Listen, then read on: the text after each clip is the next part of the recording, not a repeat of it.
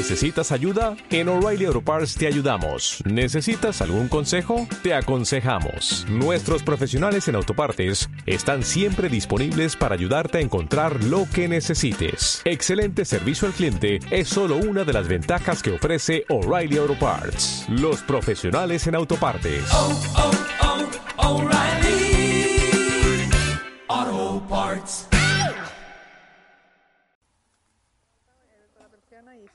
Todo, blanquito, todo nevado. Y el gato flipando también, claro, mirando por la ventana cómo caían los copos y eso. He visto Bueno. muchas fotos en Twitter de gatos mirando los copos de nieve. ¿Es algo que pasa de verdad? No ¿Se sé. quedan atrapados Es que- mirando? Es que yo creo que es la primera vez que ha visto la nieve, porque la otra nevada aquella que hubo en Barcelona, él no había nacido aún. Entonces, claro, es- es- ha, sido su primer- ha sido su primera vez. ¿Y le has Oh. puesto la patita para que toque? no, qué frío. Uy, seguro que le encanta. Co- Sí. Con su condición de gato, que les gusta todo lo húmedo y frío. Sí, sí, y además, bueno, él tiene curiosidad por cualquier cosa, o sea, cualquier cosa que le ponga siempre se va a acercar para ver qué es. Pues mi gran problema con, con este frío y la nevada ha sido que iba a arrancar la moto eléctrica, que utiliza un servicio de estos de, de moto compartida, Ah, qué y, guay. y no tiraba. No arrancaba, Hostia. hacía tanto frío que imagino que la batería estaba que no... Sé. Esa es la putada de, de la moto eléctrica, claro, y bueno, y de- del vehículo eléctrico en general, que como esté la cosa ahí a, a muy baja temperatura, pero vamos, tampoco creo que eso pase muy a menudo, o sea que... No, Sí. al menos aquí no. Pero es verdad que las temperaturas extremas, ya sea demasiado calor o demasiado frío, no van Hmm. bien a las baterías. Antes estábamos hablando, Elena y yo, de la funcionalidad de calefactor de los gatos. Ah, Entonces sí. se puede tener como un gato de emergencia para darle calor a la batería. A la batería. Eso es algo que tiene que mirar la industria del automóvil eléctrico, tener gatos de repuesto para, para calentar. Pero es, es Un una, gato de emergencia siempre, siempre está ya en el coche, pero ahora en la moto también. es, una- es- eh, bueno, es lo que decía Abel, es una relación win-win, porque yo me caliento gracias al gato, pero también el gato lo que hace es buscar el calor, el, calor del humano también, claro, porque Claro. Sí, con el, en el caso de la batería no sería win-win, desde luego. Eso Aquí sí. solo se, se beneficia la batería. Sí, no sé si PETA estaría muy de acuerdo en esta idea, pero bueno, la proponemos aquí. Y si queréis empezamos ya el podcast propiamente dicho. Mm, venga, vale.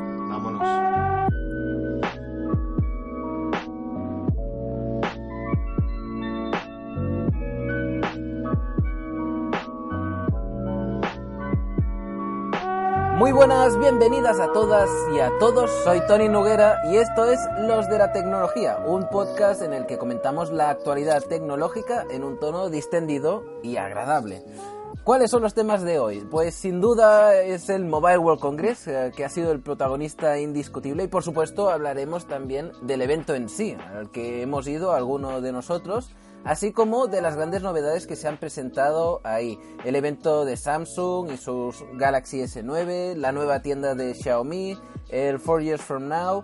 Además vamos a explicar cómo funciona el nuevo blo- bloqueador de anuncios de Google Chrome y de un altavoz inteligente de Spotify. Para acabar, no os dejaremos sin nuestras clásicas recomendaciones de gadgets y apps en la sección Los Beta Testers. Hoy traemos una app que lo está petando y un gadget que, bueno, deberían tener todos ya en casa, pero ya, ya llegará al final esta sección para hablar de estos temas. Pero antes, ¿quiénes somos los de la tecnología? Pues por un lado tenemos al diseñador gráfico y redactor sobre aplicaciones y tecnología, Abel Bueno. Abel, hola, ¿qué tal? Muy buenas, Tony. Elena, ¿qué tal? Muy buenas, Abel. Nos traes hoy el tema del altavoz de Spotify, ¿no? Sí, os traigo...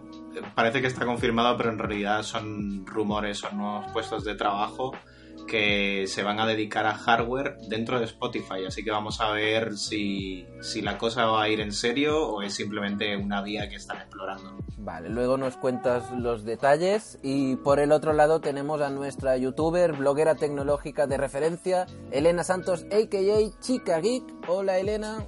Hola, Tony. Hola, Abel. ¿Qué tal estáis?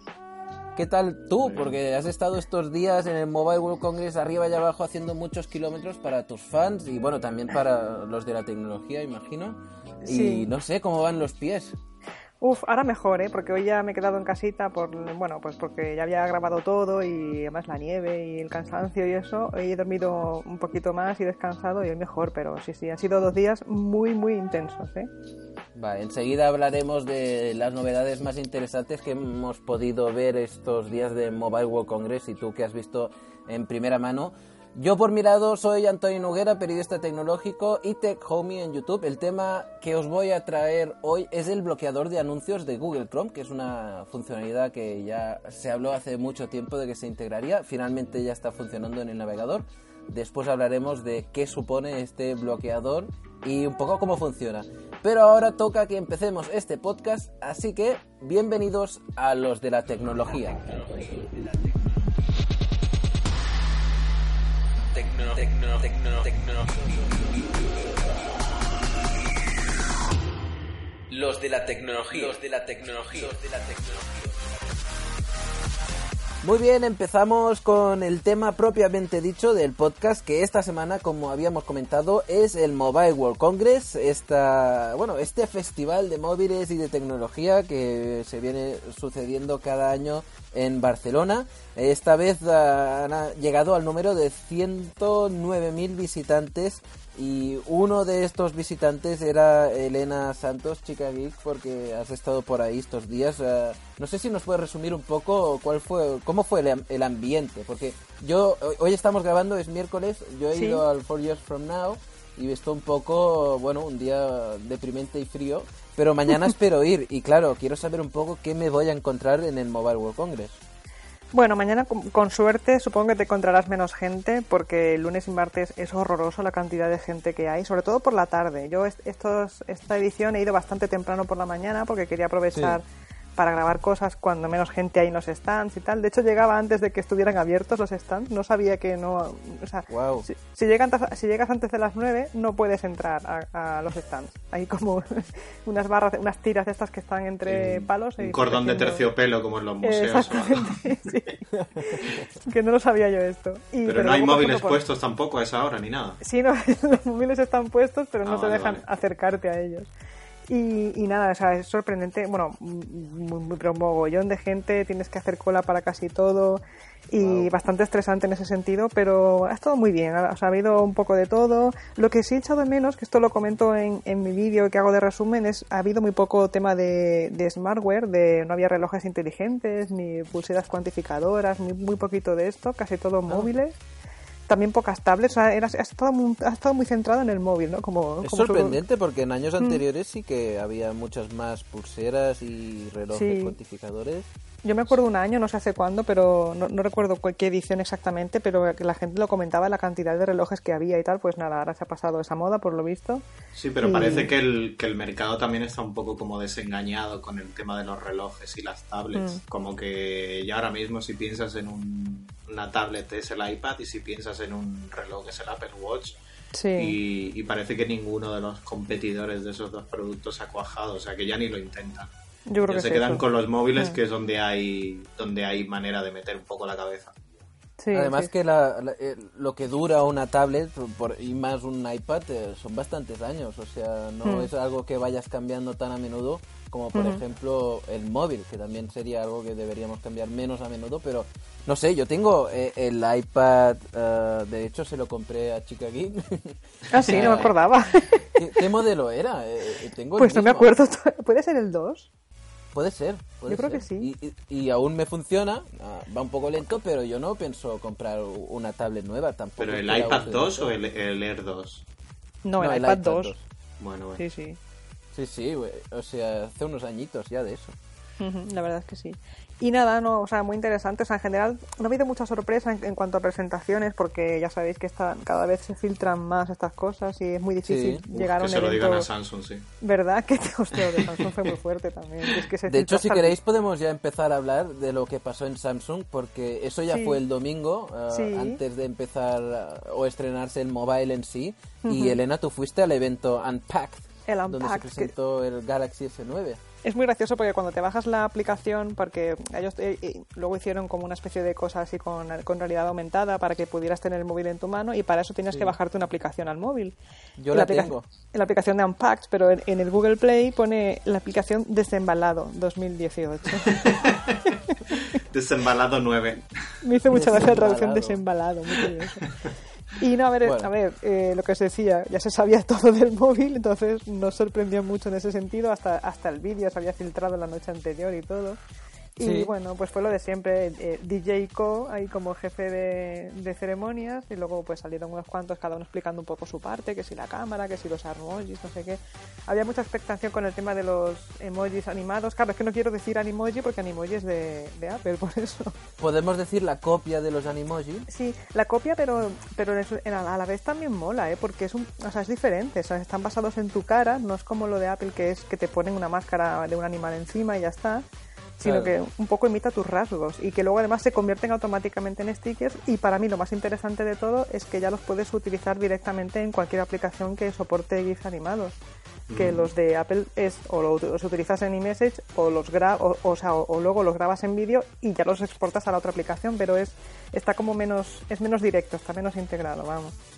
Claro. Y, y nada, me, pero el mo- eh, me recuerda un poco al. ¿Os acordáis de Mitomo, la aplicación esa de Nintendo? Sí. Que Sí. podías hacerte el Mi también basado en la foto.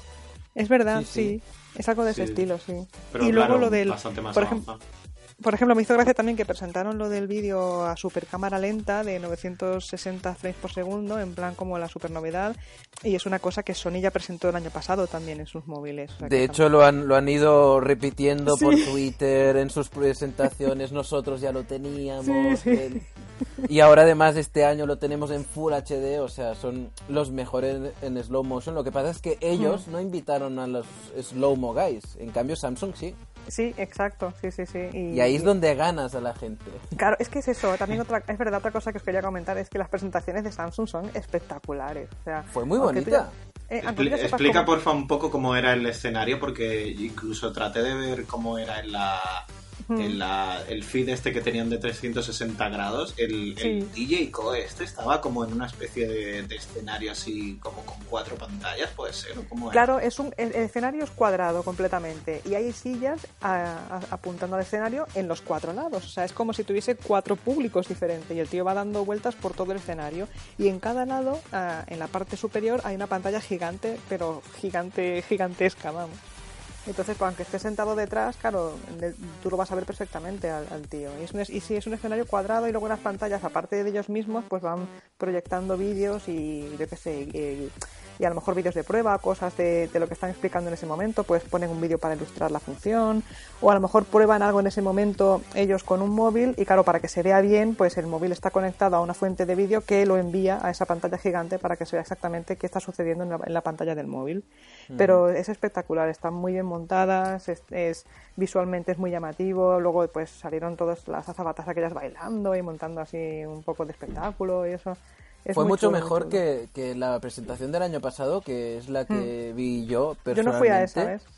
Pues eh, te perdiste la, la peor de todas, porque el Galaxy S7 se presentó también de forma espectacular. eh, Después el S8 fue un poco triste y el S9 vuelve a ser espectacular y es como que me están evitando y me da mucha rabia. Y si vosotros eh, creéis que hay alguien que está esperando a escuchar a los de la tecnología para saber cómo es el Galaxy S9, ¿cómo podríamos resumirles eh, lo más fundamental de este móvil? No es una gran evolución, ¿no? Respecto al anterior modelo. No, yo creo que no. Han, han puesto el sensor de huellas donde debería estar desde el primer momento, claro. Ah, eso y, sí. Eso sí. Los colores, en los colores, a mí me gusta mucho este púrpura que han sacado. eh, también es muy chulo, eso sí. Tiene un nombre raro, ¿no? Eh, ¿Lila? eh, ¿Puede púrpura, lila púrpura o púrpura lila o algo así, sí. Y sí, en cuanto a diseño, pues acepto eso. La verdad es que es muy, muy parecido a las líneas generales que tienen los Galaxy. Y me llama la atención el tema de la cámara, pero no tanto por el, bueno, el vídeo a cámara súper lenta, pero también el modo este de poder hacer fotos con muy poca luz, porque tiene la apertura tan, tan alta. Claro, Eso- una apertura variable, ¿no? Que Es sería que, una de, de las hecho, es, claro, claro, es, es lo que tratan de vender, es el- Claro. que es el, aunque no lo sea en realidad, es el primer móvil con diafragma. Sí, pero es variable entre dos puntos solo. O sea, no es que tú puedas ir graduando poquito a poquito desde un extremo al otro, sino que es o esto o lo otro. Son solo esas dos opciones. O sea, que también o es poco 1.5 o el siguiente. Eh, exacto. Pero bueno, creo que es 2,4 el siguiente, que, que ah. está muy bien, la verdad también. Está muy bien, eso sí. El, sí, es 1,5 o 2,4. Si lo tengo aquí apuntado porque tengo aquí mis deberes hechos para tener todos los. El guion. sí, el guion, eh, sí, de hecho es el guion del vídeo que grabas a tarde, o sea que. ah, perfecto, mira. Están muy alineados esta semana tengo hasta los tamaños y todo. Tenemos el, normal que es de 5,8 y el S9 Plus que es 6,2. Que joder, es un señor móvil también. Pero yo los tuve en la mano los dos y la verdad es que ninguno de los dos, o sea, bueno, incluido el grande, no se siente súper grande en la mano. Se maneja bien. No, te, no dices, oh, es demasiado grande, es incómodo. Bueno, para eso ya sacarán el Note eh, en la segunda mitad del año. claro. Si quieres un móvil que tengas que acunar, ya para eso espérate seis meses. Que lo puedas abrazar, ¿no? Sí, y nada, a mí lo que me gustaría, claro, es probarlo, porque todas estas, cosas de las cámaras y tal, te lo venden como que es todo maravilloso, pero a ver cómo funciona en el día a día. Y por ejemplo, el tema del vídeo súper lento creo también que está limitado, que es solamente pequeñas escenas dentro de un vídeo, no puedes grabar un vídeo demasiado largo, todo a, cámara súper lenta. Por lo que nos enseñaron en la presentación, se ponían a grabar y después, justo después, ya podías empezar a ver hmm. un trocito pequeño de ese vídeo en slow-mo bueno, esa imagen del, vaso de agua, ¿no? que lo rellenaban, que era, bueno, pretendía, pretendía ser muy espectacular, pero bueno, al final era un vaso de agua. Sí. y también tenía una opción que me parecía también que, que podía detectar automáticamente cuando empezaba el movimiento y en un área de, ah, la, de la, que tú le marcabas y a partir de ahí empezaba el slow motion, pero ya te digo que esto, ay, yo quiero probarlo antes de decir nada de si funciona bien, funciona mal o, lo que sea. Y después lo que nos comentabas de, la, de los animoji, bueno, tiene otro nombre, ¿eh? Sí, lo, eh, estoy mirando ahora y es AR-emojis. AR-emojis, sí. Ah, es que se llaman Armojis. Armojis. bueno. Que molaba, pero yo vi que el tracking fallaba un poco cuando lo estaban probando en directo, la, mm. sobre todo en la parte de la boca les temblaba mucho a los armojis la boca. Sí, tienes que hacer gestos muy marcados tú con la cara para que te haga algo. Yo lo estuve probando, me hice uno, no me, no me parecía yo físicamente mucho, más que nada porque no hay opción de pelo corto para chicas, entonces no me mm. parecían mucho. Muy mal. Pero sí, pero tienes que tú hacer gestos, o sea, abrir mucho la boca o enarcar mucho las cejas para para que el Armoji eh, haga, refleje tu, tu, gesto. En eso sí que noto, tengo la impresión de que los animojis son más sutiles, detectan más los pequeños gestos y los reflejan mejor. como Por lo que he visto hasta ahora, además los usan para hacer videoclips musicales y quedan geniales. Sí, sí, son, no sé si eso, son más, más precisos en eso, yo creo. Pero, bueno, entiendo que es un poco porque la cámara frontal de, del Samsung, al fin y al cabo, es eh, hmm. una cámara frontal de buena calidad, pero no tiene el sensor de puntos que tiene la cámara del iPhone. Claro, no tiene el. Sería la gran diferencia. Yo creo que debe ser por eso, exacto. Y lo mismo con el reconocimiento facial, es bastante, funciona bastante mejor el, el iPhone 10 que por cierto, Elena, tú, tú lo tienes, mm. no sé si lo estás usando últimamente, pero los animojis, por ejemplo, y mm. estas cosas ah, como los armojis, eh, es una funcionalidad que es divertida, pero te acaba cansando, no, no es algo que uses en tu día a día, ¿no? No, y sobre todo los, los animojis de Apple, por lo que os comentaba antes, de que si los quieres usar fuera de iMessage, tú los tienes que hacer, o sea, te los tienes que enviar a ti mismo para, para poder grabarlos grabarlos como un vídeo en tu carrete y luego a partir de ahí pues utilizarlos en otra aplicación, como por ejemplo Telegram. En cambio, en el, Samsung, según lo que yo tengo entendido, es eso, ¿no? Que los puedes utilizar directamente en cualquier aplicación porque al, fin y al cabo son GIFs animados. Pero los, los, utilizarías, Elena, en, en stories de mm. Instagram o en otras aplicaciones, así viéndolo de un, de un modo práctico. No, yo creo que sería lo típico que utilizas a lo mejor un par de días por la gracia y ya está, ¿no? No sé. ¿Cómo lo veis vosotros? Depende de que de si lo abren a, terceras partes y hay desarrolladores que pueden hacer su propio contenido, o sea, jugar un poco con tus armojis, integrarlos en escenas nuevas, yo qué sé, cosas del momento, si hay alguna competición deportiva, pues que le puedas poner los colores, no sé, pues cosas que me imagino con los que sí que podrías dinamizar ese uso, ¿no? Pero realmente pienso que es algo que también yo me cansaría de enseguida. Es por ejemplo que decía, yo me acuerdo de estar hablando con gente de Apple y me decían, no, si iremos sacando más, más caras de animojis y tal. Y yo pensaba, bueno, pues ahora a lo mejor en Navidad sacan el, el animoji de Papá Noel o algo y, y, no han sacado nada. Y digo, cojones, pues esto es una cosa que la tienes que ir actualizando. Es como los filtros de Snapchat o los en El próximo update creo que sí que van a sacar nuevos, pero si van a sacar mm, tres nuevos cada seis meses, pues no, no sé. El departamento de animojis de Apple, ¿eh? Tiene que ser una fiesta eso. Primer aviso, ¿eh? Si contratan a gente, igual pues pueden ir más rápido haciendo ánimo. Hmm. Tenemos más móviles para comentar, pero para acabar ya con el Samsung Galaxy S9, la batería tampoco llega a la autonomía que tenía el S7. Se están ah, curando ah, antes de tener problemas graves de batería. Eh, están un poco limitándose con la capacidad de la batería y hacen bien. Sí. pero parece que lo del golpe que recibieron con los, las baterías explosivas no les ha afectado para nada. Siguen dominando la escena, ¿eh?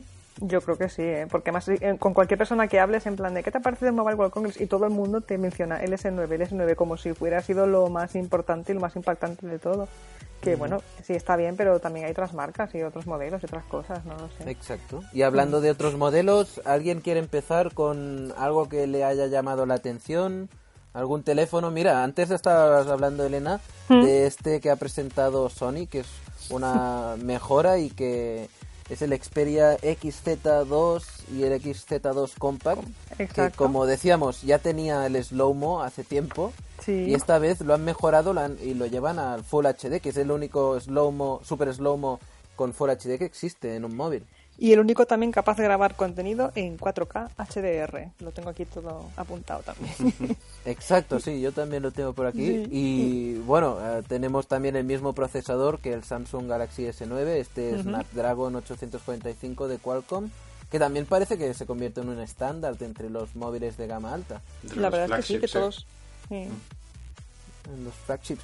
Y no sé, algún algún móvil así o dispositivo que os haya llamado la atención, que queráis, comentar. Otra cosa del de Sony es lo del, no sé si lo, lo no sabes, lo del sistema este de vibración que han incorporado en los móviles, como si fuese un mm. mando de la PS4.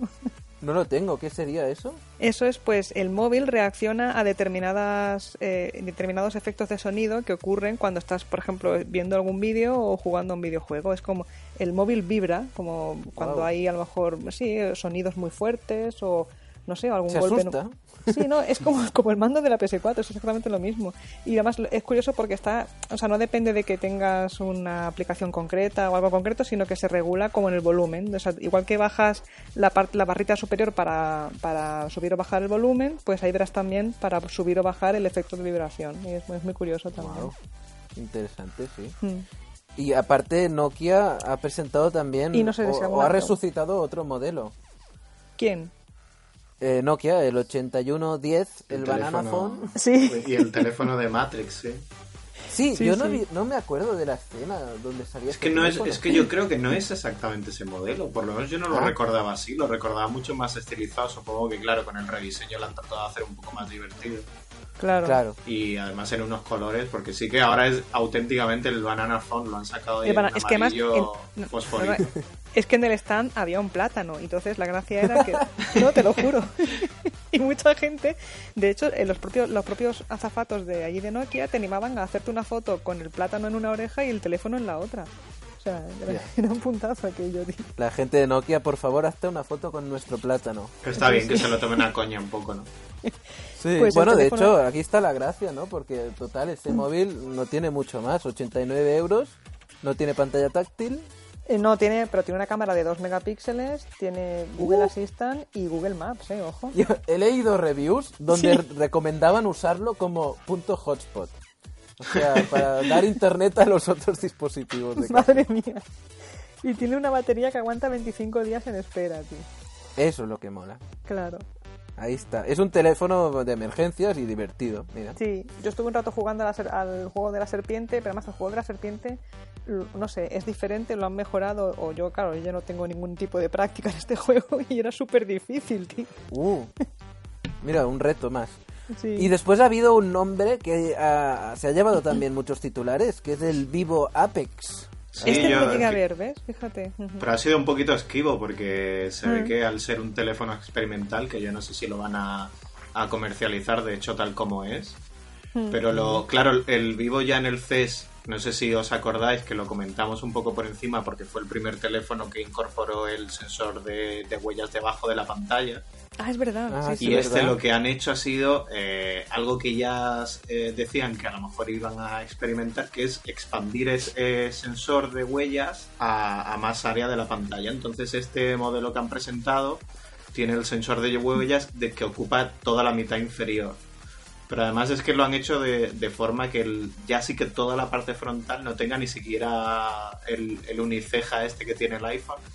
Porque lo que hace es tener una cámara, la cámara de los selfies es retráctil. De tal forma que cuando vas a hacerte el selfie sale ahí como la antenita, ¿sabes? Como un bloquecito arriba con el tits y, te empieza a hacer la, a enfocar la foto para, para el selfie. A ver, la idea es curiosa, pero yo creo que cuantas menos partes mecánicas tenga un teléfono, mejor, porque siempre se puede estropear. Mira, de hecho, ah, también no era la única pantalla o cámara retráctil que había, también vimos en un portátil, creo que era de Huawei, si no me corregís, que tenía una, una webcam escondida en el teclado, también retráctil, y lo primero que me comentó Clara cuando se lo enseñé, ah, me dijo, mira, ah, uy, esto parece que se va a romper enseguida. Y es lo que dices tú, Abel, eh, hay que mm. evitar al máximo que haya partes que se muevan. porque La gente que tiene un coche o que tenía un coche en los tiempos en los que los coches tenían la antena, eh, yo creo que todo lo que sea retráctil le da, les da cosica ya de que se vaya a romper. Mm. Claro, claro, no, no es algo que, que, guste, ¿no? Tener un móvil que puede ser tan caro y que se te pueda romper porque... Yo creo que es curioso como prueba de concepto. No sé si os acordáis, que no, no recuerdo qué teléfono era, creo que era un Oppo de estos teléfonos chinos que tenía eh, tenía el mismo sensor o la misma lente para la, cámara frontal y para la trasera. Entonces lo que hacía era que cuando te querías hacer un selfie, giraba sobre sí misma en el eje horizontal de la pantalla para convertirse en la cámara delantera. Yo creo que este tipo de cosas está muy bien para, para fardar, pero yo creo que luego no son prácticas. A mí dame el móvil con el diseño de toda la vida y Claro. Y deja los inventos, bueno, pues para las ferias estas que estamos viendo. sí, esto lo han hecho en, ambos casos para, claro, para tener más espacio de batería, tanto en el Vivo este como en el Huawei también, claro. O sea, en el Huawei es, claro, el portátil es prácticamente todo, o sea, toda la pantalla es prácticamente todo eso, pantalla, no tiene apenas bordes y ahí no cabía la cámara ni de coña, claro. Y, bueno, ah, y hablando de móviles raros, no sé si habéis visto también el Axon M de ZTE. Ah, yo no. ¿Cuál es ese? Uno, un móvil que tiene pantalla por delante y por detrás y se pliega. Ah, sí, que lo, he visto en un repaso en vídeo, que eh, en directo en la televisión, de hecho, y el, el, azafato que lo enseñaba se puso nervioso y no lo podía abrir bien. Ay, a mí me daba miedo, digo, me lo voy a cargar porque está muy duro para abrirlo. ¿eh? ¿Está duro? Sí. Por lo que vi. Yo lo cogí y digo, ah, voy a grabar un vídeo de esto porque me parece súper, es lo que tú lo que decís, ¿no? Que son móviles que son muy llamativos para las ferias y tal, que luego en el día a día pues no es nada práctico. Pero me hizo gracia abrirlo y tal, y, empecé a moverlo y yo pensando, uff, esto está muy duro, a ver si me lo voy a cargar, ¿sabes? A ver si va a hacer mm. crack. y yo ya pensando cómo iba a hacer para separarme del stand si me lo cargaba y que no se lo cargara. Buscando vías de salida. De emergencia, Elena, muy bien. que no se notara que me lo había cargado yo. Pero luego ya vi que sí que realmente se empezaba a mover, digo, así, ah, sí, ya seguí tirando, ya se, se giró del todo, hizo flack y ya se quedó la pantalla bien puesta. Y yo, ah, menos mal. Las aventuras de Chica en el mobile. Y cuantas menos cosas hagan clack en un móvil, mejor, ¿eh? Creo es la regla de oro. Elena, después. dime. dime, Abel. No, que quería preguntarle a Elena porque yo es que, a ver, móviles muy bien, pero es una categoría de producto muy madura. Pero Elena ha tenido oportunidad ya de probar coche autónomo así en un entorno ah. controlado. Es verdad, es verdad. Lo que pasa es que en un entorno muy A mí me interesa mucho eso. Muy chulo, muy chulo. los de BMW tenían como en, las, digamos, en las afueras del, del mobile, hay como hay patios así para y que generalmente aprovechan para poner terracitas y tal. Y había una zona de BMW que era una especie de circuito muy sencillito, un cuadrado, con un par de BMWs i3, el coche este eléctrico de BMW. Pero se trataba de un prototipo especial que además tiene conducción autónoma. Entonces lo que hacían, eh, eh, tú ibas allá, te apuntabas y te podías montar en el coche con un señor de BMW que te lo explicaba todo y tú ibas sentado en el asiento de atrás y el coche mientras iba conduciendo solo por el circuito. Y era muy chulo porque además en la parte de atrás había una pantalla de estas retráctiles y ahí ponía empezar a, conducir, eh, tocar la bocina, eh, parar el viaje, o sea, todo es a través de botones en una pantalla táctil y estás manejando un coche a través como si fuese una tablet, es súper curioso. Había el botón chocar contra gente. sí, ir a por el peatón, ¿no? Sí. no, pero la verdad, a ver, es una, era una cosa muy, muy controlada y un prototipo y tal, pero ya te haces, te haces una idea de hacia dónde va la, industria y, todo el tema de, la tecnología aplicada a los automóviles. Claro, es que al principio hablábamos de eso precisamente, de, bueno, que el Mobile World Congress ha dejado de tener smartwatches o wearables y ha dejado de tener tablets porque hmm. son, digamos, líneas de producto que, que al final no han resultado tan exitosas pero yo creo que con el tema de los coches sí que vamos, vamos a ver el próximo como añadido al, al Mobile World Congress, ¿no? Siempre ha habido como productos aparte de los móviles que se querían presentar y el año que viene pues será igual habrá más presencia, ¿no? De este tipo de productos. Sí, y es que además también pensad que hay muchos países europeos, no sé, bueno, tipo Holanda, Alemania y esta gente que a partir del año 2022, 2023 empezarán ya a prohibir la producción y la circulación de coches diésel directamente. O sea, Noruega y Holanda, eh, ya ¿verdad? estoy seguro, y después Alemania no sé qué me, suena a mí, sí. Y, y, entonces que vamos, vamos directos al coche eléctrico y es una cosa que va a llegar más pronto de lo que pensábamos, yo creo y, por eso que es una... Y es buena noticia, creo. Sí, yo creo que sí. Lo que pasa es que mm. también necesitamos que, las infraestructuras, que las infraestructuras acompañen también. ¿eh? Y que no haga mucho frío para que las baterías no, no se Eso sí, pero ya tenemos solucionado eso con el gato. Con, el, gato, sí. ya, voy a ir pensando ya la cover para el episodio. Con un gato encima de una batería. con un gatito, ay, qué mono.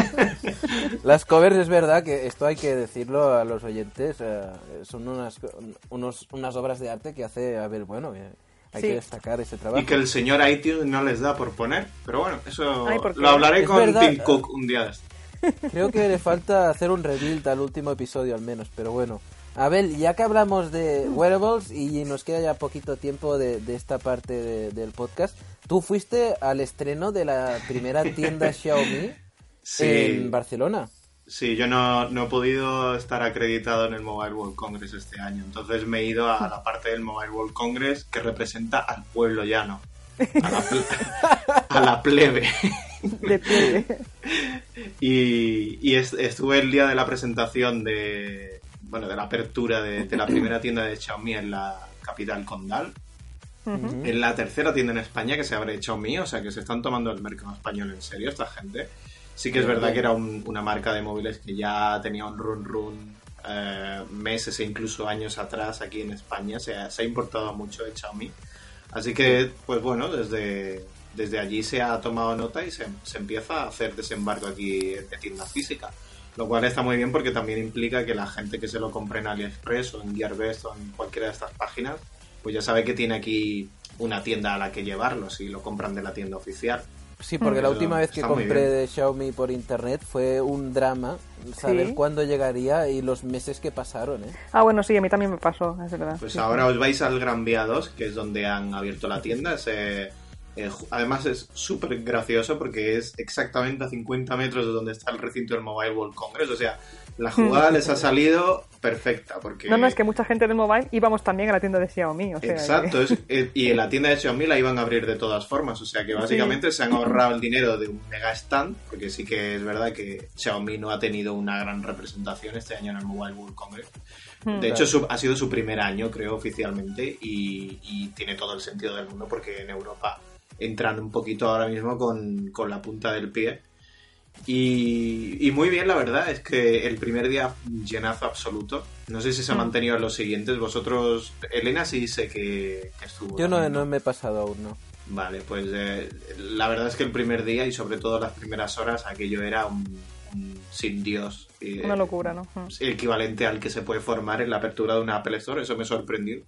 Porque ya imitan incluso la manera en la que abren las tiendas, típico de los primeros compradores les van como azuzando y les aplauden y imitan hasta el comportamiento de los dependientes en el día de una apertura. Pero lo curioso de Xiaomi es eh, que aparte de los móviles que han presentado nuevo. Eh, eh, ha estado, por ejemplo, el, el, Redmi 5 y el 5 Plus, que son relativamente recientes y digamos que son los móviles de gama media de, la marca. Eh, pues había otras categorías de producto con las que realmente no contábamos, que han presentado, por ejemplo, los televisores nuevos de, de Xiaomi, los Mi TV4, en este caso los 4A, que son como la gama básica dentro de la, de la cuarta generación. Y, que bueno, estuve mirando porque yo estaba bastante interesado en ver cómo rendían los televisores de Xiaomi. Y sí que es verdad que se nota que son mm, por el precio te estás llevando algo que no que no tiene la calidad de, un televisor pues eso cinco o seis veces más caro que pero es que precisamente esa la gracia ahora mismo está el televisor son precios estimados, ¿eh? porque no, no, está confirmado. Pero un televisor de 32 pulgadas está por menos de 200 euros y uno de, de 65 está por unos 800. O sea que. Está bien. 65 pulgadas, 800 euros para la gente que se quiera llevar un televisor 4K con HDR. Eh, a, ese tamaño es, es, un, robo prácticamente. Entonces yo creo que, que lo sacarán a, pues, eh, en mayo así. Pero lo que realmente lo petaba era lo del scooter. Tú ya lo viste, Elena. que los patinetes eléctricos. El, el Mi Scooter, el patinete eléctrico, que por cierto, eh, creo que Elena lo probó hace ya meses. Y hay vídeo de eso en el canal de Chicago.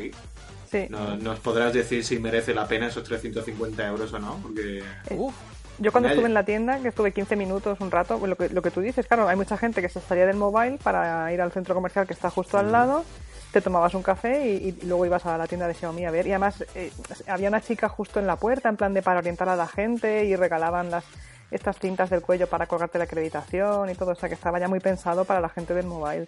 Y estuve 15 minutos ahí echando un vistazo a las teles y a las toallas, porque también hay toallas. Lo de la toalla, vaya. Toallas y bolis. Vaya, vaya. Y, sí, sí, en ese ratito se, vi a dos personas que se llevaban patinete, o sea, que se venían como O sea, 700 euros en, dos minutos. Y, cuando yo lo probé, sí que, sí que es chulo, o sea, puede, además va bastante rápido, puede llegar a, a 25 kilómetros por hora y, y, suben muy bien las, las pendientes. Me acuerdo de probarlos en bastantes pendientes en, por aquí, por, vamos, por alrededor de donde vivo y, va bastante bien. Lo que luego mucha gente me dejó comentarios, y esto luego más lo he confirmado con propietarios del, del patinete. Claro, yo lo probé un fin de semana, entonces mm, no es una prueba muy larga. Y gente que sí que lo tiene y lo ha usado más a menudo durante muchos días y tal, que no salen muy fiable en cuanto a resistencia, que por ejemplo las ruedas son muy muy o sea, que son muy muy muy débiles, que se rompen enseguida, que es complicado luego arreglarlas. el patinete va cayendo a trozos Como que no es muy resistente, vamos, que si le, si le das mucha caña, claro, lo que yo os digo, un fin de semana pues no se nota, pero si le das mucha caña cada día y tal, no es muy resistente y, tiene tendencia a tener bastantes fallos. Esto me lo dejaron en bastantes comentarios en el vídeo.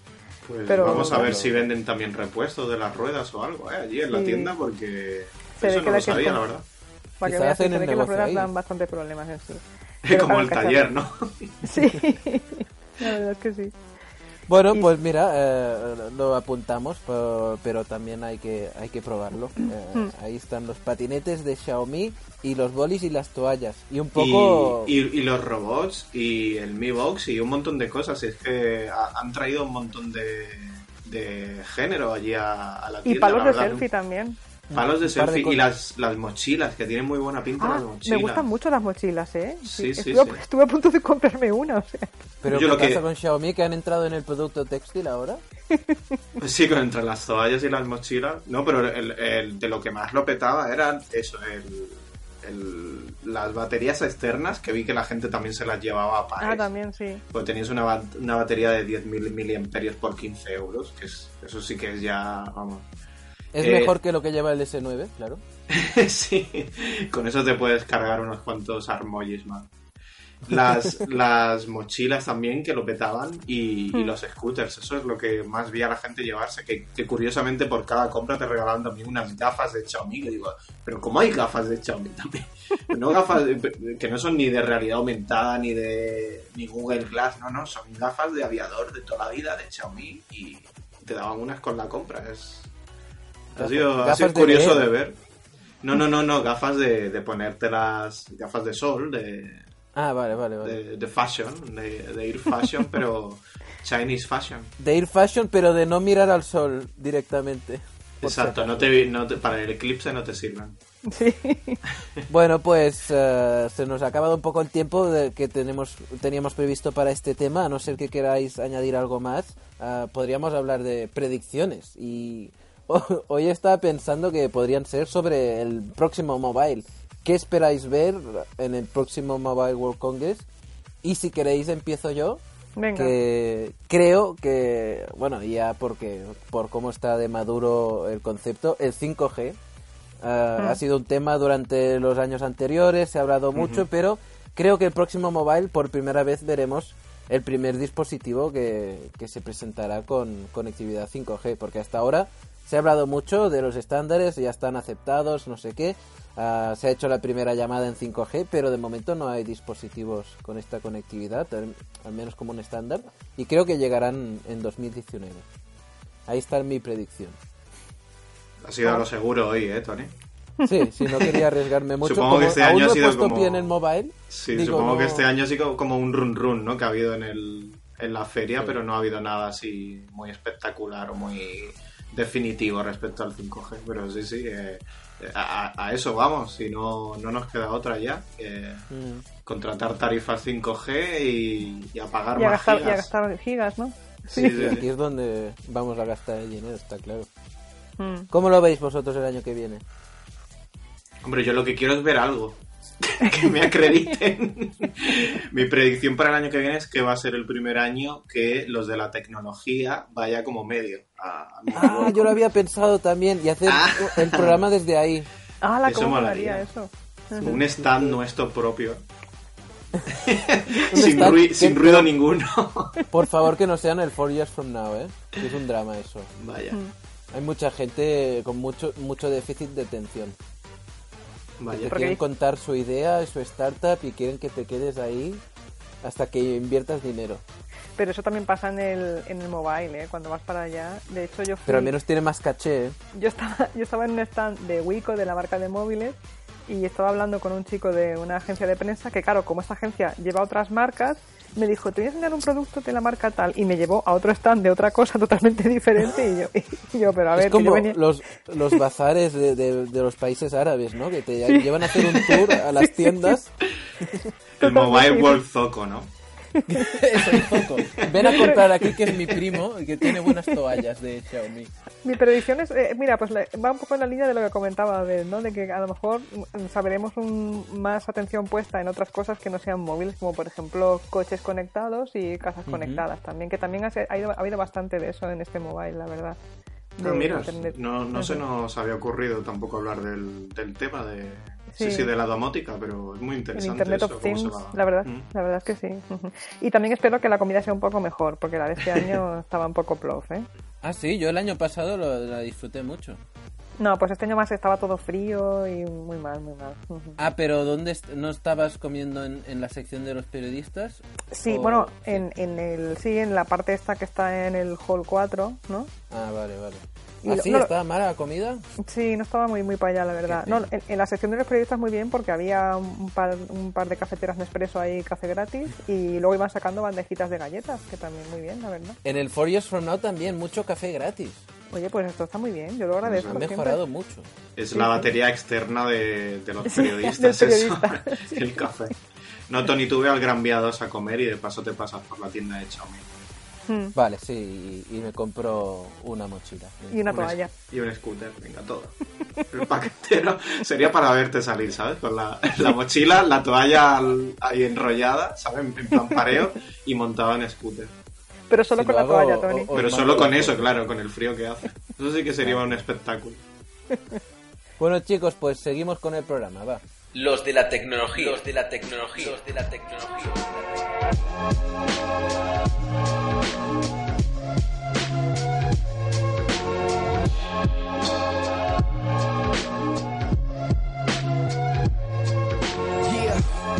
Empezamos el segunda, la segunda tanda de noticias. Esta vez hablamos de noticias un poco más cortitas. Repasamos dos temas hoy y empezamos con Abel Bueno y este rumor que corre sobre un altavoz que, que podría estar pensando en construir Spotify. Pues sí, eh, ha habido ahí un run run también estas últimas semanas con respecto a tres anuncios de puestos de trabajo que, que se han publicado. El, el medio Music Alive eh, se hizo eco de que había tres nuevos job postings en la web de, de Spotify, en concreto para los, los, puestos de Senior Project Manager. Atención, porque igual yo creo que me voy a trabar, ¿eh? pero bueno, se va a intentar. A ver. Senior a ver. Project Manager de Hardware Production, Project Manager Hardware Production and Engineering y Operations Manager de Hardware Product. O sea, aquí la palabra hardware sale bastante. O sea, como tres veces, ¿no? Como tres veces y encima en las descripciones de trabajo hay como puntos importantes que, que dan muchas pistas. Dice, eh, y aquí ya traduzco porque si no es demasiado ya para, para los oyentes. Spotify eh, está eh, de camino a crear su, primer, su primera línea de productos físicos y necesita pues eh, preparar la organización operacional para fabricar y distribuir y también vender y, el, y hacer el marketing de estos productos. Y dice también... Productos. Sí. En plural, ¿eh? Productos, sí, sí, en, en, plural. Dice, Spotify quiere construir hardware conectado, lo dice literalmente mm. en uno de ellos. Spotify quiere construir su producto desde el principio, con lo que oh. se entiende que no quieren hacer partnership como hace eh, por ejemplo, otras marcas que se alían con fabricantes de hardware para hacer productos con la Que marca. no van a comprar Nokia y después a partir de ahí... ni comprarlo ni, ni quedar una tarde para pa, pa hacer algo juntos. Y, lo, y también lo último que dice es que la prioridad absoluta de, de estos productos es eh, boost o aumentar el número de suscripciones de Spotify, con lo cual eso tiene pinta de que va a ser pues un intento de, de crear un ecosistema cerrado, un poco como lo que Apple está intentando hacer con el Home. Que sería una respuesta a, este movimiento de Exacto, Apple. porque Home, recordemos que Apple, por ejemplo, no permite eh, llevar a cabo control remoto de Spotify, aparte de eh, a partir de, la, de, del control por Siri en el HomePod. Uh -huh. eh, solamente lo, lo, permite hacer a través de Apple Music. Que eso no sé si es una limitación así a, por ahora porque no se ha desarrollado o es algo que van a mantener durante el tiempo. Habrá que ver, pero claro, yo creo que teniendo en cuenta el, la función, el papel que tiene todos los productos interconectados de Apple para engancharte dentro de su ecosistema, pues lo que querrá Spotify es hacer un poco lo mismo. Porque ahora mismo, si, si, ten, si recordáis, eh, el servicio de Spotify lo que más ha confiado es en hacer integraciones con servicios de terceros, pues como Alexa, por uh -huh. ejemplo, o como Google Assistant. Y sí. claro, eso es lo que quiere decir, porque también hay un puesto de, del año pasado que era eh, Product Manager de Voice, de, para voz, es que es posible que ellos trabajen en su propio asistente de voz. Wow. Que sí, es una cosa que tampoco hemos comentado del Mobile World Congress es el tema de los asistentes de voz propios, que por ejemplo eh, Telefónica ha sacado uno, eh, creo que ah, sí. Orange también estaba por sacar otro. Digamos que ahora va a haber tantos asistentes de voz que, va, el, que el móvil va a tener como, como en la peli esta de Shyamalan 23 personalidades así. No vas sí, a saber a cuál le estás hablando. Yo justo esta mañana he ido al Four Years From Now, como os contaba, y ahí la primera keynote era de el responsable de, de hacer que Alexa funcione en, en, con otras, otros dispositivos, o sea, de hacer que Alexa llegue a cualquier altavoz. Y realmente el negocio, bueno, interesaba mucho, estaba lleno de gente escuchando a ver qué tenía que decir este señor. Claro, claro. Entonces va a pasar un poco, pues ven un modelo de negocio que, funciona muy bien y van a intentar sacar el suyo propio y luego habrá pues como una limpieza masiva de, de competidores que no funcionan. ¿Será Spotify con su altavoz inteligente uno de los que se quede fuera o será uno de los que eh, permanezca fuerte porque tienen un servicio de suscripción musical que es eh, puntero ahora mismo en el mundo? ¿Vosotros qué opináis? Yo creo que eh, en la industria al menos está el consenso de que no hay nadie que pueda rivalizar con Spotify, al menos a, a nivel algorítmico. O sea, no hay mejor recomendador ahora mismo que Spotify. y, sabiendo que ya ha trabajado con, con Alexas, Google Assistant y estas cosas, y mientras tanto Apple está cerrando su ecosistema, yo creo que tiene muchos números de, poderse imponer incluso al HomePod. Pero porque tampoco sacarán un, dispositivo tan caro. ¿Vosotros veis factible un, un altavoz o un asistente de eh, inteligente solo basado en, música? Quiero decir, Spotify tendría que diversificarse entonces. Claro, es que claro, no sería porque no sería como Alexa, sería solamente en plan para pedir canciones o cosas así, ¿no? No, no podría Claro. Ahora mismo está todo un poco difuso, pero entiendo que su gran especialidad sería en, lo que Spotify es fuerte, claro, si no, entonces eh, mm. yo creo que le viene un poco grande el proyecto. Lo estuvimos comentando en el cuando repasamos el CES, eh, me mm. acuerdo en el episodio de los de la tecnología, no me acuerdo qué capítulo, pero ah, vimos que la tendencia era que los asistentes de voz convivieran en los dispositivos.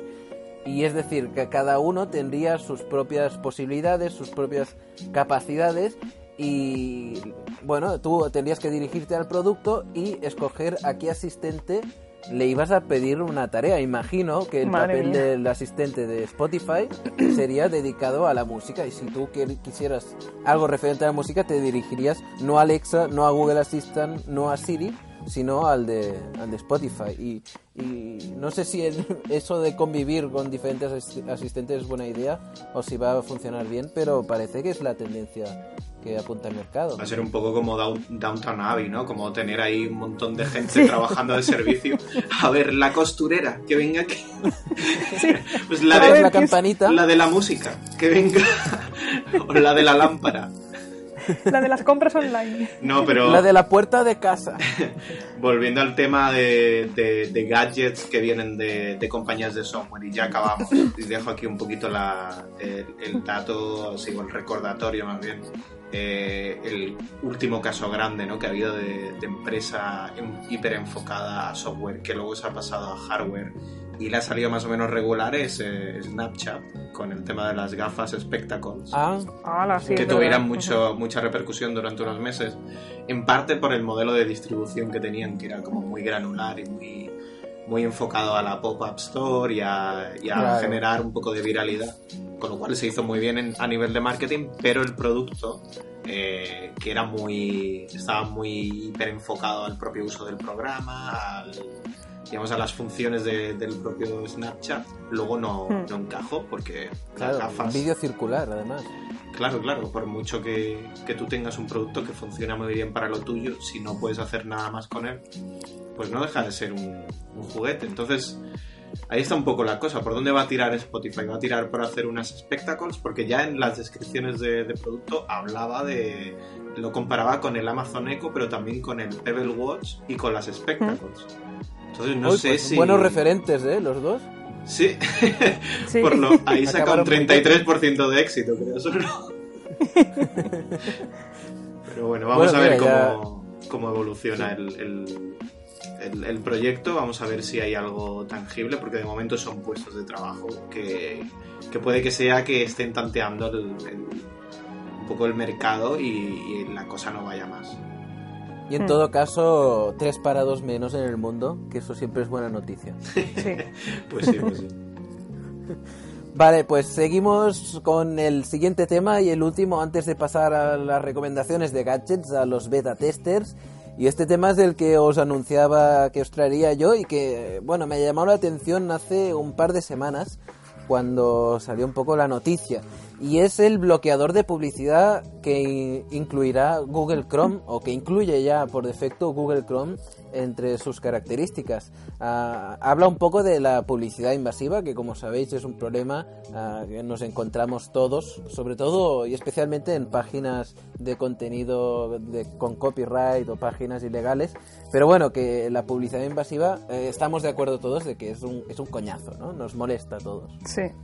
No hay nadie a quien le guste eso. Y. Google con su moto, con su lema de don't be evil, de no ser malos, intentar siempre buscar el interés del usuario, ha introducido esta, este bloqueador de publicidad, que por supuesto no va a bloquear toda la publicidad, Recordemos que Chrome, pues Google es una empresa que vive de la publicidad y que cada trimestre genera hasta 27 mil millones de, de dólares solo en publicidad y que vive de eso. No la va a bloquear toda, pero sí que va a bloquear esta publicidad invasiva. ¿Y qué es la publicidad invasiva? Pues por un lado los vídeos con autorreproducción, oh, con sonido, que también los odiamos todos y además que a veces te asustan. A medianoche estás ahí leyendo un artículo y de golpe un vídeo de autorreproducción. Los pop-ups, eh, los anuncios con cuenta atrás, esos especialmente yo los odio personalmente, no, no puedo con ellos. Tienes que esperar 7 segundos, 6 segundos o después los que ocupan demasiado espacio, que siempre hay esa página que decide que para monetizar su servicio, pues te va a impedir usarlo. Y te pone ahí un anuncio que te tapa pues más del 75% del contenido. O, bueno, ya sean en, móvil o, en escritorio. Lo interesante de toda esta noticia para mí era que, bueno, que, cuáles eran los estándares o cuáles eran las características que definían lo que era publicidad invasiva y lo que no. Y cuando te ponías a investigar un poco, lo que te contaba Google es que ellos basan esos estándares o esos criterios en una, una asociación que se llama Better Ads Standards. Hmm. Ah, que cuando te pones a investigar quiénes son los que forman los Better Ads Standards, ah, pues eso lo hace una organización que se llama la Coalition for Better Ads.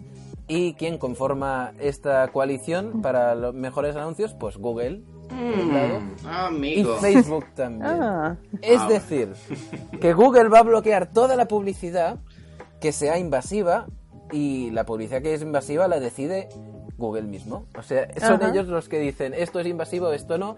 Y como os podéis imaginar, su publicidad nunca será invasiva, sino la de los otros será invasiva. Entonces me pareció un movimiento muy interesante de, Google, de, una empresa que quiere lo mejor para el usuario final, pero que nunca renunciará a ganar todo el dinero que pueda. Y eso es lo que está haciendo. Claro, para ellos el, usuario final también es el anunciante. Claro, claro, es que es eso, es una empresa que... Tiene B, 2 c y B2B, claro. Exacto, tiene estos dos, dos patas, ¿no? de, de, bueno, clientes, de consumidores. Es interesante, de momento lo que he visto es que cada vez que vean que una página ah, no está cumpliendo con estos estándares que ellos han establecido, pues ah, les van a avisar, serán advertidos y si pasan 30 días y aún no han arreglado la situación es cuando empezarán a bloquear la publicidad de, esas páginas. Por otro lado está la, buena noticia de que eso puede que impida que se usen tanto los bloqueadores de anuncios que es una cosa que imagino, por ejemplo, Elena, tú, es una cosa que te preocupa. Claro. Como poseedora de un blog con, tráfico. Claro, y, de un canal de YouTube. A mí me, me, me, pone triste que la gente me visite con bloqueadores de anuncios. Claro. y eso se lo cuentas a la gente, ¿no? Y no queremos que Chica Geek esté triste. No queremos eso. No, queremos, ¿verdad? He escuchado como unos nudillos ahí crujir. Añadidme a vuestras, a vuestras whitelists, por favor. Es verdad, es verdad. Porque eh, vi unas gráficas de cómo está aumentando mm. exponencialmente el uso de, bloqueadores de publicidad. Sí, es una pasada. Mm. Eh, en los últimos años está subiendo muchísimo y el problema de eso es como tú dices, que si no te whitelistean, si no te ponen en mm. el bloque de, páginas permitidas, pues ah, toda la publicidad desaparece. La buena, la mala que yo lo entiendo, claro, es lo que tú dices. Es, a ver, es un movimiento que, que yo lo entiendo contra la publicidad invasiva, tan molesta, los vídeos que se reproducen solos, el sonido, los banners estos que dan el coñazo, pero también hay gente que pone publicidad porque se intenta ganar la vida con el contenido online y que pero que lo hace pensando en el usuario. Yo mi publicidad jamás será así de molesta porque a mí me molesta, entonces yo no quiero molestar a quien me visita, pero también quiero intentar comer de lo que escribo, de lo que grabo. Entonces, claro, eh, ahí está el problema. No sé si leíste pues, el, perdona, no sé si leíste el otro día que se mencionaba una solución alternativa que habían encontrado. Sí. Eh, algunas páginas que es que eh, cuando detectaban a un usuario que tenía un un bloqueador de anuncios, les decían, bueno, puedes o marcar en la lista blanca esta página, o si no lo haces, eh, a partir de ahora, cuando tú entres, vamos a poner a trabajar un script que se ve que es, es open source, es público, que va a hacer que eh, mientras tú estés visitando la página nosotros estemos usando parte de tu capacidad de procesamiento para eh, minar criptomonedas. Para... Exacto, me lo imaginaba. sí, sí, me acuerdo de... es... Yo lo encuentro muy buena idea, porque de hecho ya lo están haciendo algunas extensiones sin avisarte. Sí, algunas sí. páginas web. Pues bueno, si eres transparente con el usuario y el usuario no quiere ver publicidad, pues, pero no le importa tampoco pues que tenga un poco de rédito el que prepara el contenido a cambio de eso, de que el ordenador a lo mejor ni, ni te vas a enterar de, de, que va a ir más lento, pero sabes qué está pasando. No sé, me parece Están una idea interesante. sudar tu procesador, pero al menos no consumes publicidad. Sí. A ver, el planeta Tierra no gana desde luego, pero vamos. Sí. Bueno, pero sí, es buena alternativa y eh, yo creo que hay que buscar soluciones así a- antes que permitir que la gente acabe bloqueando la única manera que tienen muchos negocios de ganar dinero por internet, Claro. que, que es la publicidad. Y concienciar a la Eh, gente de que el contenido bueno hay que pagarlo de alguna Hay que manera. pagarlo. El contenido bueno y el contenido malo, pues hay que saber distinguirlo, pero el bueno hay que Claro. pagarlo. Eso, y concienciar a la gente de que no queremos poner triste a Chica Geek. Exacto. Que es contenido bueno, claro, es que no, no hacía falta ni mencionarlo. ¿sí? Aquí, esto podría servir de título del podcast casi. No creo. Sí, hay- tengo como tres propuestas, después os las pasaré a ver cuál os gusta más, porque de momento hemos, hemos lanzado algunas, ¿eh? Vale, viene muy vale. potente hoy el, la cover. Y va a seguir muy potente porque nos vamos a los beta testers. Los beta testers.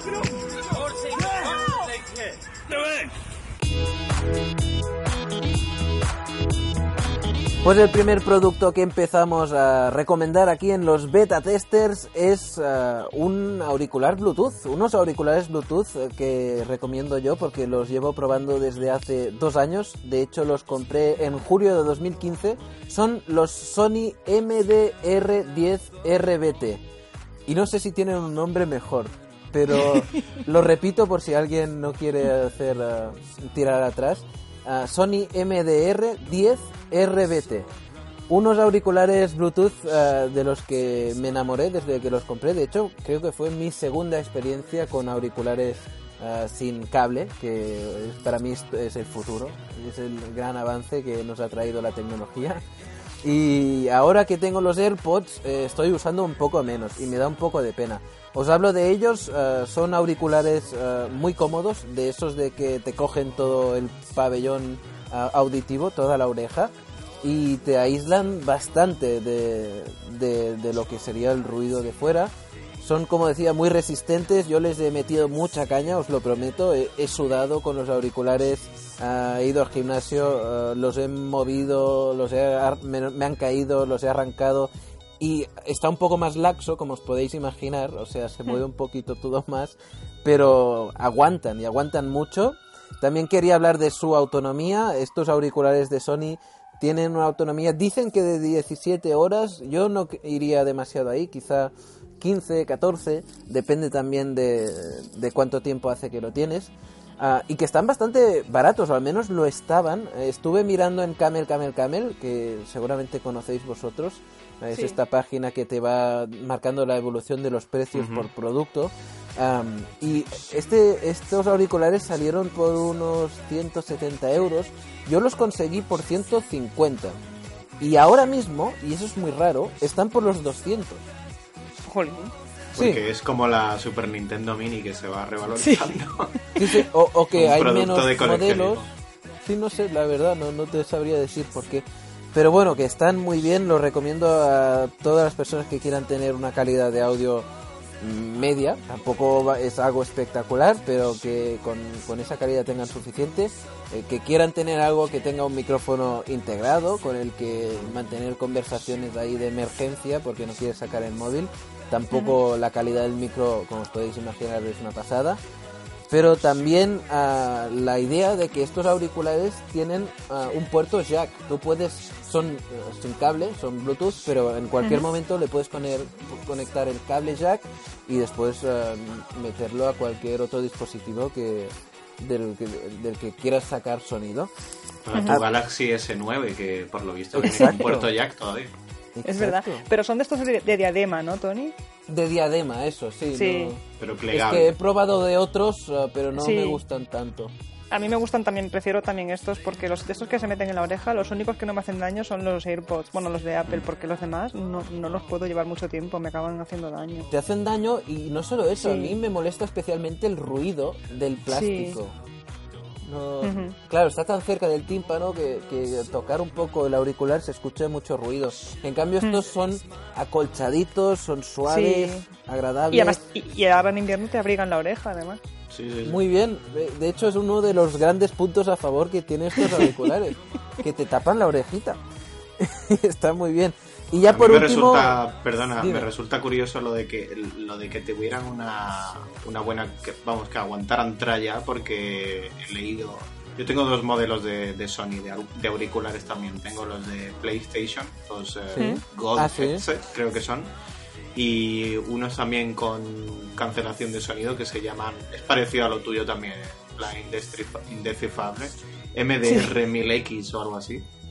Ah, sí, Y- esto los probé yo. Eso Y los, los dos eh, he leído por internet que tenían problemas de que la diadema se acababa como haciendo grietas y tal. O sea que está muy bien que, que esos, aunque sean de gama media, pues mira, te aguanten más incluso que, que otros que pueden A costar ver, más. grietas hay un par o tres, la verdad. Oh my ¿eh? god, que estamos desenterrando la verdad. es verdad, a ver, tampoco es que sea algo espectacular por lo- la cantidad de sudor que, que le he metido, que os prometo que esto ha estado más mojado que seco. Hombre, es que es lo, lo otro que te iba a decir, que ya después de dos años de beta tester nada, eso está probadísimo ya. Sí, Y por eso creo que tiene más valor la recomendación. Sí, sí, sí. Si es que últimamente compro pocos gadgets, eh, cosas pues voy a recomendar yo mis auriculares también, que llevo un par de años con ellos. Bueno, el próximo día, si queréis, os hablo de los AirPods. Ya me lo reservo ahora, Venga, vale. para compensar. Me suena. Solo un, solo un punto bajo de estos auriculares y es que eh, tienen unos botoncitos muy fáciles de acceder y tal, pero esa facilidad hace que cuando llevas una chaqueta de cuello alto o una bufanda y giras la cabeza, pues que se cambia la, canci- la canción muy a menudo. La canción o el podcast o lo que sea, pero eh, sería uno de los problemas. No te puedes gir- no puedes girar la cabeza al Como rollo que, que estás en un desfile de modelos de, de jerseys de, de cuello de cisne, ¿no? Hmm. No puedes hacer el giro a los Zulander, ¿no? No, no puedes hacer la, la mirada azul. Pues vaya, hombre. de acero azul, tienes que ahorrártela. Pero bueno, tenemos más beta testers y ah, el siguiente eres tú, Abel. Es Elena, creo. Elena, Elena, ah, pues, soy sí. yo. Elena, Premio. ¿Eres tú? ¿Soy yo? ¿eres tú? ¿Soy yo? Eres tú, soy yo. ¿Qué nos traes, Elena, tú? Yo os traigo a la Vero. No sé si La, la la conocéis. Vero, sí, Encantado. hombre, la he visto en el barrio hoy. Sí. Vero es la, nada, la red social de moda, por lo visto. Eh, mucha gente lo acusa de ser el nuevo Google Plus, ¿no? Como que estará de moda durante un par de semanas y luego El ya nuevo mamut. de ella. Sí, sí. El nuevo Ello. El nuevo ello. verdad, ¿os El nuevo Peach. Madre Los mía. 80, hay que ver. Mm. Qué nostalgia. Pues nada, soy una red social que la... ayer cuando llegué del mobile me puse a mirar el Twitter porque lo tenía abandonado y tal y vi que mucha gente hablaba de esto, de una, de una tal Vero y digo, ¿qué será esto de Vero? Y me Fue puse a trending buscar topic, y... sí. Sí, sí, sí, y ya va, y, el- y cuando vi que era una red social digo, uff, pues me tengo que crear un perfil, pero ya, porque vamos, yo esto me apunto a lo que sea, vamos. Y nada, me- eh, pues es una red social, tú entras, tienes que dar tu email y también un número de móvil porque te envían un SMS como a, a modo de confirmación. Y una vez que tienes la cuenta creada, pues te creas un perfil que es muy del estilo de Twitter. Tienes una imagen de avatar y tienes una pequeña biografía. Y a partir de aquí, pues ya puedes lo típico, compartir fotos, vídeos, enlaces. Y una cosa que me ha gustado es que puedes también hacer recomendaciones. Recomendaciones de libros, de series, de películas, de restaurantes.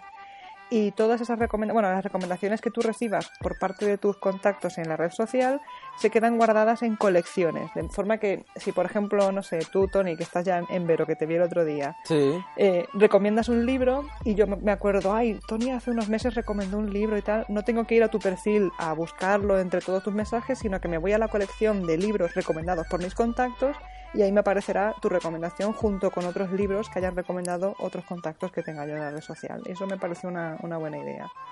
Y luego la gracia es que ellos lo venden como una red social más auténtica, entre comillas, o no sé, como más verdadera o menos falsa. Mira, os voy a, hice capturas de todo el proceso de, de alta porque decían cosas muy graciosas durante la creación de la, del perfil. A ver, decían, eh, o sea, es una red social, ¿vale? Y el eslogan es menos redes sociales, más vida social. Así tal cual, vamos.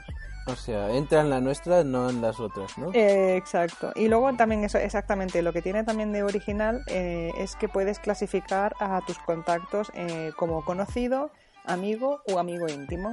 Yo creo que es una clasificación que no es visible para la otra persona porque si no aquí se podrían crear una serie de tensiones muy chungas, porque claro.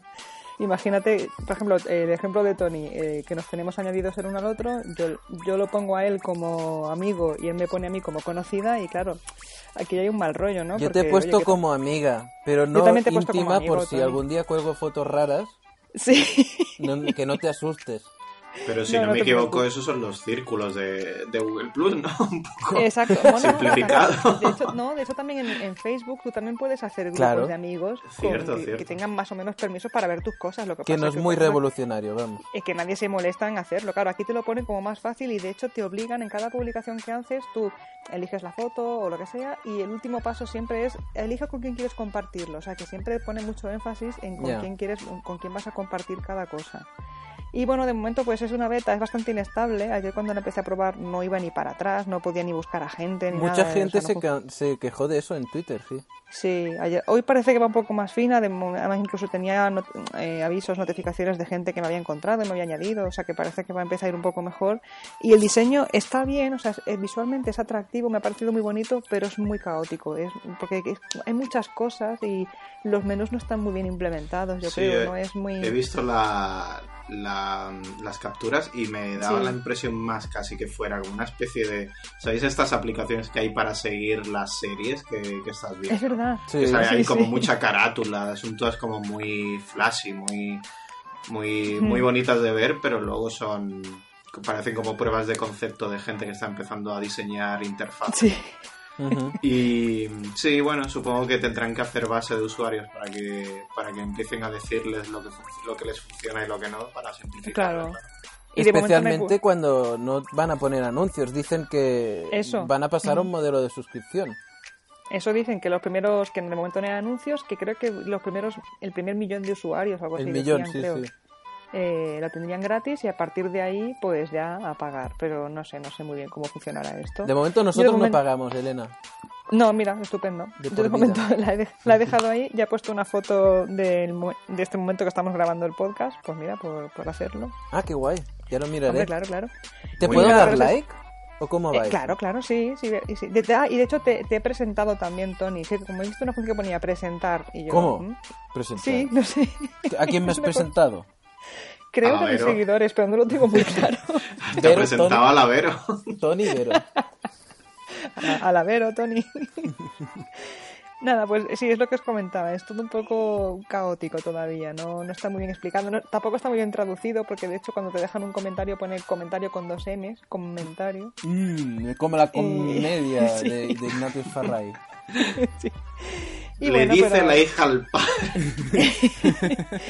Seguiremos ahí a ver qué tal va evolucionando. Yo ya yo sé que a mí estas cosas me gusta mucho probarlas, soy una early adopter totalmente y a ver qué tal va. Ya, ya, os contaré si va evolucionando bien o mal.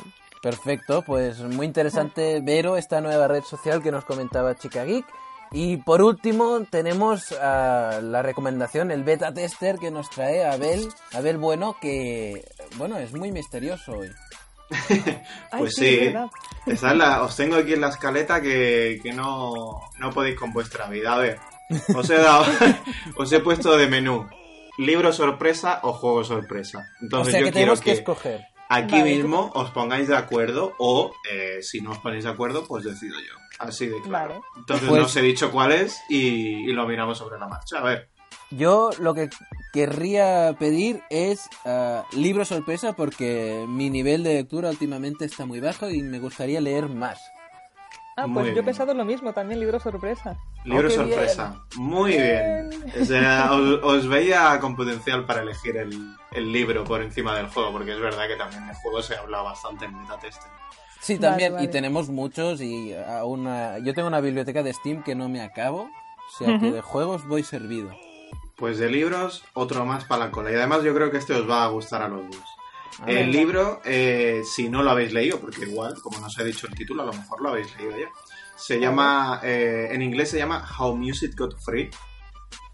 Eh, para los que me tengáis en Goodreads, supongo que ya habréis visto, lo agregué hace no mucho, lo- no lo he acabado, pero sí que lo llevo bastante avanzado. En español lo podéis encontrar por cómo dejamos de pagar por la música, ¿vale?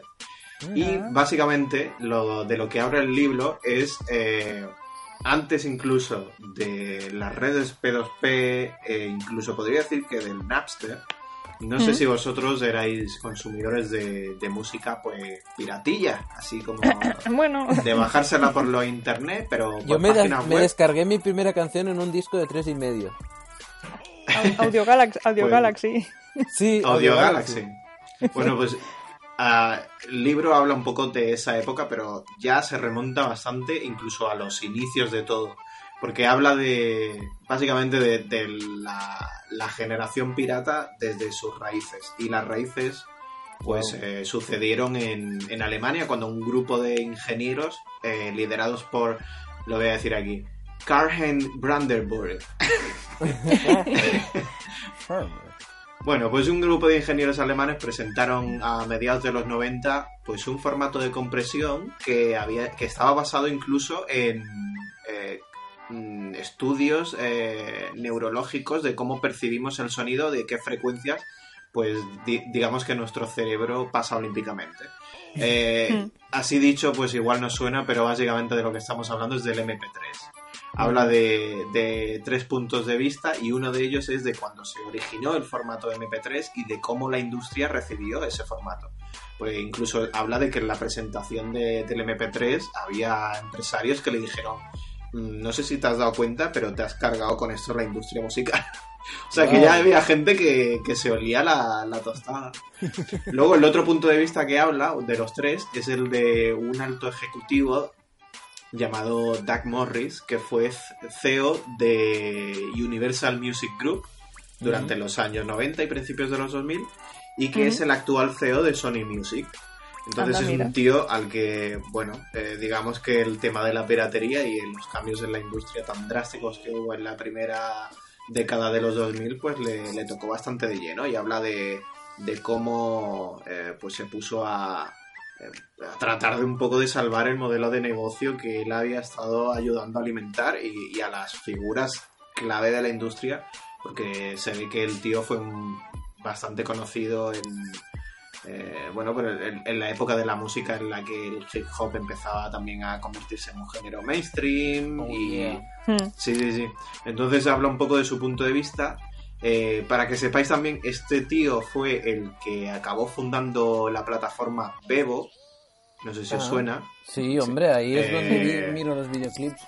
Pues exacto, es, es- Joder, eh, es una plataforma que fundó él y con el apoyo de Eric Smith, de cuando trabajaba en Google, eh, acabaron integrándola en YouTube y ahora mismo es eh, bueno casi un sinónimo ¿no? de, la, de la música junto con Spotify y otras marcas más.